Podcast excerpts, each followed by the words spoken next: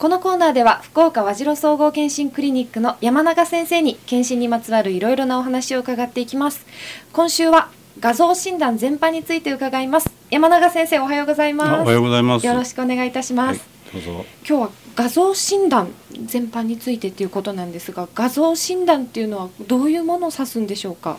まああの字の通りで形に表して患者さんがそれを見てですね理解しやすいような形で診断しますよね。はい、だからまああの一番簡単に言うと例えばね風邪をひいて、えー、熱が出て咳が出て痰が止まらないで病院に行った時に肺炎の疑いがありますと言った時に、うんはい、レントゲンを取りますよね。はい、でレントゲンを取るとそのレントゲンの写真でその変化が画像で出てきますから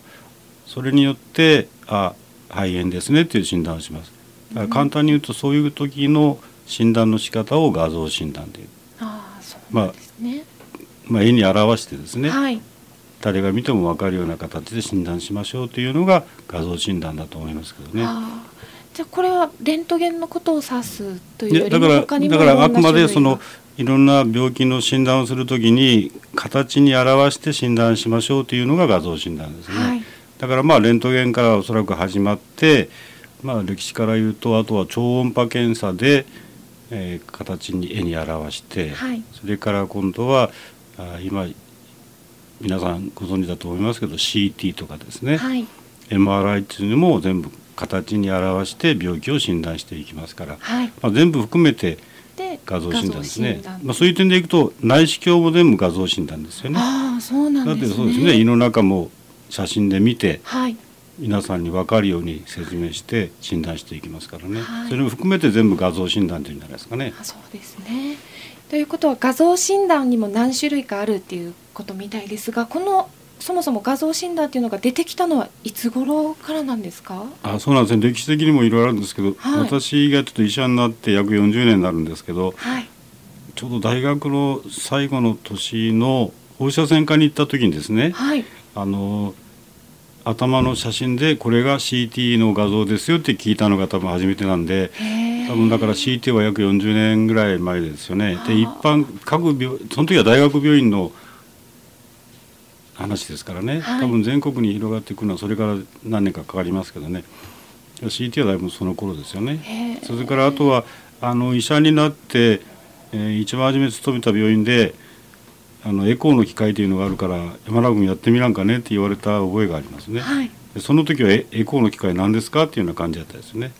でそれから数年してエコーでもその当てたら分かるようなあのエコーの機械ができましてね、はい、多分その頃からエコーの検査が一般化していったんだと思います。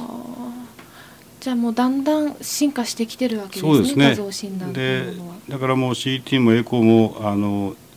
進化していてその流れの中で今度は MRI というね画像診断ができてきて、はい、まあいろいろそこからずっと進歩してきたというのが流れじゃないでしょうかね。でそれでやっぱりエコーも CT も MRI も病気のその診断においてはもう画期的ですよね。はい、特にですねエコーのやっぱりあのエコーって痛くもなんともないですもんね。そうですよね。でそれはもう画期的じゃないでしょうかね。はい、ありがたいことですね。はい、受ける側にとっては。ね、はい。じゃあこの何種類かある CTMRI などもまた来週から詳しくお話を伺っていこうと思います。よろしくお願いいたします。はい、山永先生ありがとうございました、はい、以上ゆうきの教えて山永先生でした。LoveFM Podcast LoveFM のホームページではポッドキャストを配信中。スマートフォンやオーディオプレイヤーを使えばいつでもどこでも LoveFM が楽しめます。LoveFM.co.jp にアクセスしてくださいね。LoveFM Podcast